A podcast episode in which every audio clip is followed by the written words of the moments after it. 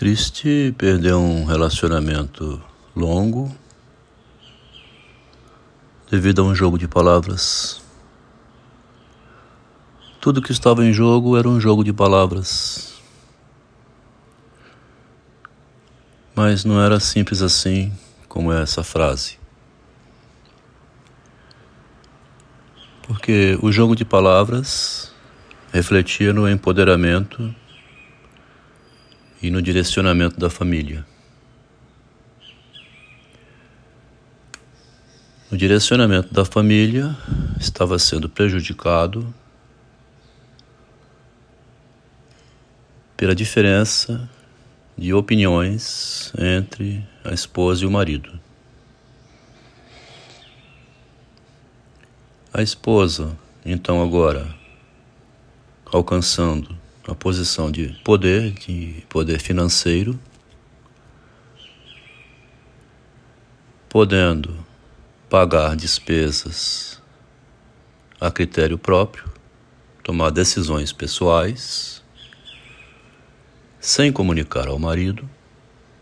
Por exemplo, comprou um terreno, três lotes e mais um dividido com uma irmã, numa beira de praia, sem que o marido soubesse. E tinha comunicado antes que ia fazer essa compra desse terreno, tinha comunicado ao marido que pretendia que a mãe fosse para esse terreno. E o marido objetou dizendo: Mas ela está bem na chácara. A chácara tem 10 mil metros quadrados, tem um laguinho, caminha, ar puro, problema de asma que sempre teve. Mas quando eu falo de comprar esse terreno, ela fica com os olhinhos brilhando. Bom, se ela fica com os olhinhos brilhando, é bom porque ela vê a filha investindo na mãe, dando importância não significa que ela talvez queira o terreno, mudar de lugar. Falou para mim isso numa caminhada na praia de Camburi. Nessa conversa teve lugar na caminhada. Ela percebendo que o marido não ia apoiar, omitiu tudo daí para frente. Fez de modo oculto. Só veio a saber lá na frente, um dia, inclusive na hora do almoço no apartamento, quando disse que precisava pagar uma conta e não estava com dinheiro suficiente. Ué, mas o que aconteceu? Você tinha. Ela faz aquele gesto da histérica, né? Deixa as mãos cair na mesa, deixa a boca cair, ficar pendurada. Ó, oh, é porque eu não te falei. Comprei uns terrenos lá em Manguinhos, tá? Você foi contra, mas eu achei melhor comprar, que o preço tá bom, é um investimento. Mãe pode não querer ir, mas fiz isso, tá? Então, em 2010, comprou terrenos em Manguinhos, sem o marido saber, e foi tocando para frente o projeto pessoal dela de querer pôr a mãe longe do terreno em um lugar que ela considerava melhor, mas que a mãe não queria. E foi impondo sobre a mãe esse pensamento. O episódio é longo, né? É uma verdadeira novela se fosse narrar tudo.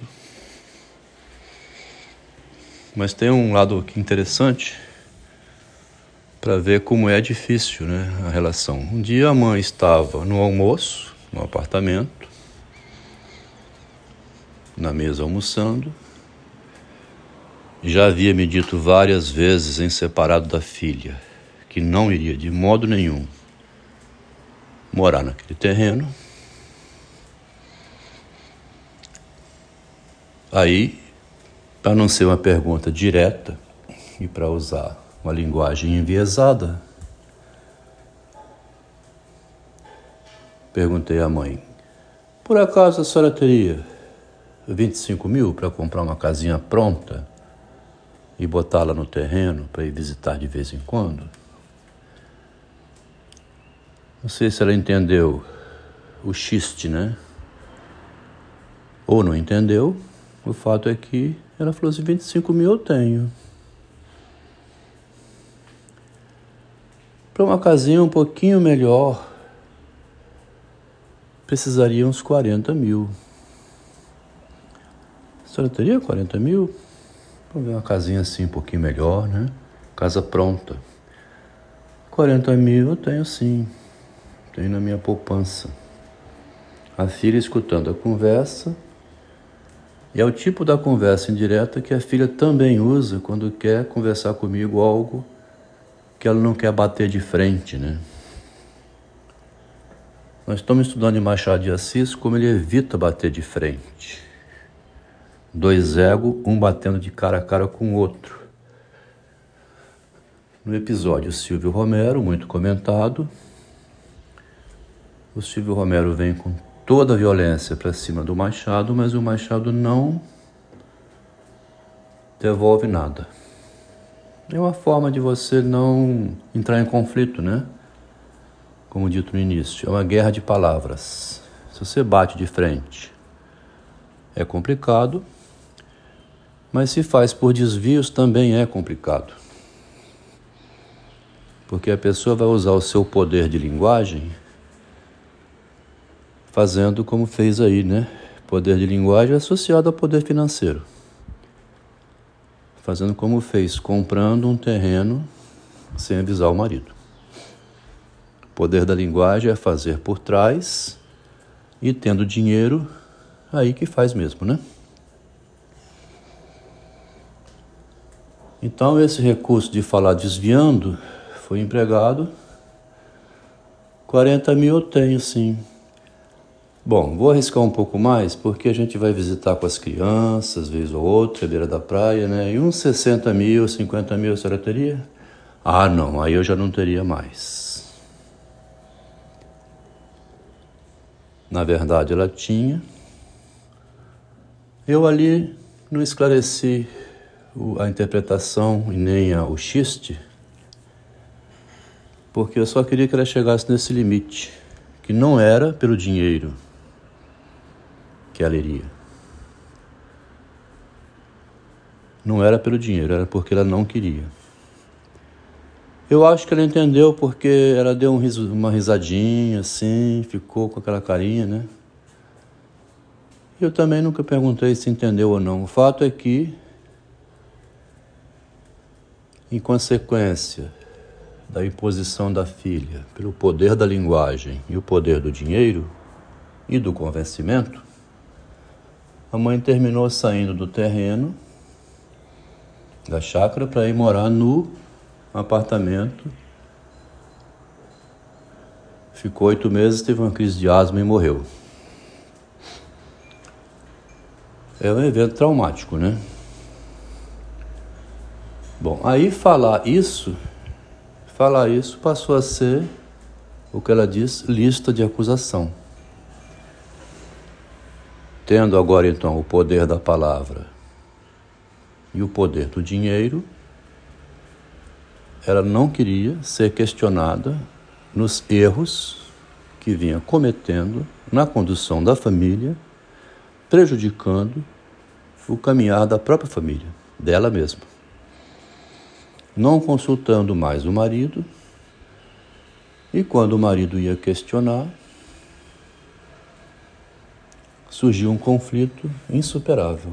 Dava crise histérica, saía gritando e chorando, fazendo uma cena de loucura. Esse foi o empoderamento feminino em cima de uma feminista que no início era completamente carente, incapaz sequer de trabalhar, disposta a pedir demissão do emprego para ir morar com o marido em Tóquio, que se tivesse ido e destinado sua vida à vida de artista, também poderia não ter continuado no casamento do mesmo jeito. Não se sabe o que é o futuro, não. O áudiozinho começou dizendo então você perde um relacionamento de 40 anos devido a jogo de palavras envolvido com jogo financeiro de poder. Né? O poder da palavra é o empoderamento de falar. Tem muito feminismo aí, muita mulher, mesmo sem poder financeiro nenhum, mas tendo agora o poder de falar qualquer coisa. As crises histéricas estão vindo é, para todo lugar, fazendo a vítima de situações que ela mesma arruma, ela mesma arranja. Quando encontra alguém que consegue trabalhar tudo isso literariamente, não há crime, né? Não há doença, e ao contrário disso, há um esclarecimento da situação. Porque num compromisso a dois, quando uma pessoa já não respeita mais o compromisso, seja por dinheiro, seja por palavras, seja pelo que for, e começa a fazer pelo verso, né? Sem recuar dessa posição, sem pedir desculpa, aí vem a tragédia. Né? Aqui nesse áudio ainda vou emendar. Daí a pouco ela veio a falecer, tinha 70 mil na conta de poupança, e aconteceu um outro fator trágico na hora da, do enterro, quando no necrotério a empoderada telefona para a irmã dizendo para ir no banco sacar 70 mil.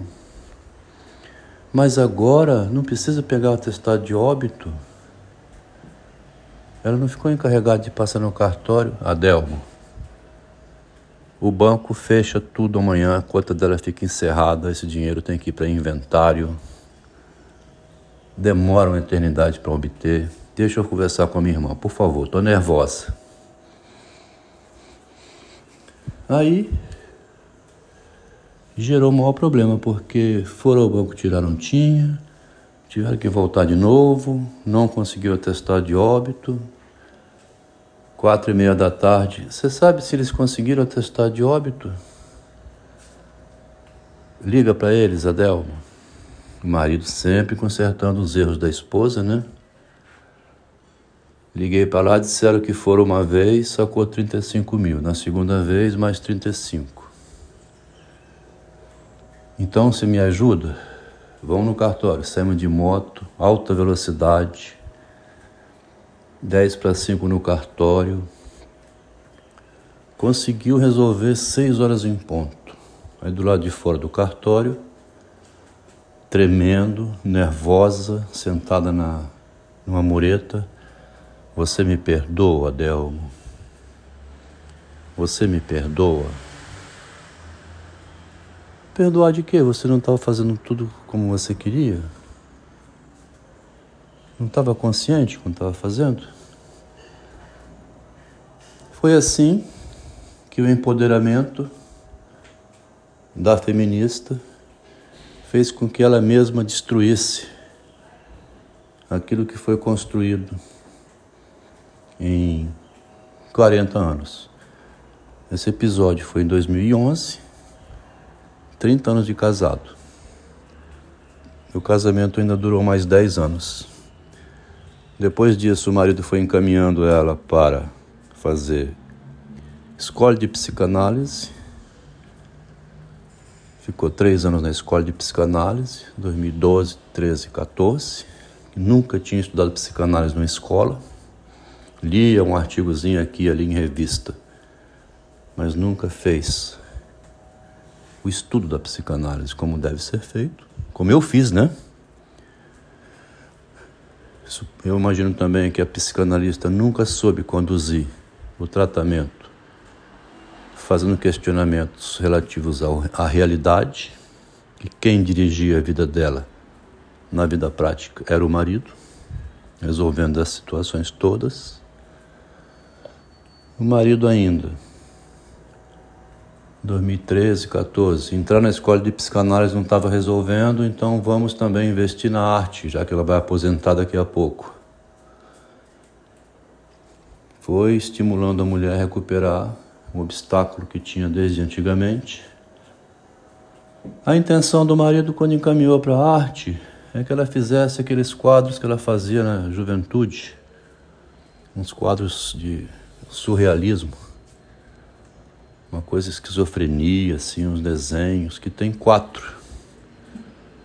Esses quadros ficaram a vida inteira guardados. Desenhos, né? Um dia o marido pegou os quatro quadros, levou na Paganoto, mandou botar molduras e eles passaram a ocupar um lugar na sala. Aí quando vai conversar com ela sobre isso, ela diz: Mas eu sempre fui artista desde a minha adolescência. Ninguém disse que nunca foi. O que foi dito é que nunca pôs em prática. Né? Passou a pôr em prática. E o pôr em prática, na vida dessa mulher, pôr em prática sempre foi a função do marido. Quando ela ia pôr em prática, como foi para comprar terreno, para arrumar o dinheiro que estava no banco, que podia ter ficado muito bem lá. Né? Para, as coisas práticas, ela tinha um problema com a imagem dela. Tinha e tem até hoje. Preferiu desfazer o seu casamento, publicando um artigo dizendo que o marido é psicótico, vivia uma vida com um psicótico e quem tinha preocupação com a imagem acabou que a sua história e a história com o marido mostrou justamente o problema da imagem. A imagem, quando vai idealizando demais, ela esconde o real. Ao tentar esconder o real, fica flutuando fora da realidade. Aí acredita que Deus existe, acredita em fase feita, acredita em texto escrito, quer pôr em prática a Bíblia, o livro de Marx, quer pôr em prática o livro de Freud, quer botar em prática um texto, uma ideia. Vou comprar um terreno para minha mãe morar num lugar seguro. Foi botar a ideia na prática. A mãe resistiu e não foi. Acabou indo para o cemitério. Agora, o empoderamento imaginário, né, de palavra misturado com financeiro, não é suficiente para fazer na realidade existir um empreendimento. É preciso uma inteligência prática, né? Um vendedor de picolé um vendedor de coco, ele pode começar a sua vida igual Silvio Santos e construir um império. Né? Desse modo, surge o empresário, o empreendedor. É o que vai ali começando e erguendo a partir da teoria e da prática. É verdade que assim surge o empreendedor mas o resultado vai aparecer lá na frente. Porque é verdade também que a linguagem atua na realidade, né? O engenheiro põe o projeto em prática. É um conflito isso, né? Você vê outro fazendo dando certo e a pessoa vai fazer e dar errado. Por quê? Hum? Porque é uma diferença do imaginário, né? O engenheiro, o empresário, ele vai reduzindo o imaginário, vai testando na prática. É preciso ir fazendo teste de realidade, diz o Freud. Ir voltando à realidade e não impor a realidade. Se você for impor um argumento à realidade, sem negociar, né, pode ser que a realidade escape. É preciso voltar continuamente à realidade fazendo teste de realidade e corrigindo os erros até haver o acordo que se for entrar com força sobre o outro, pode esmagar o outro, né?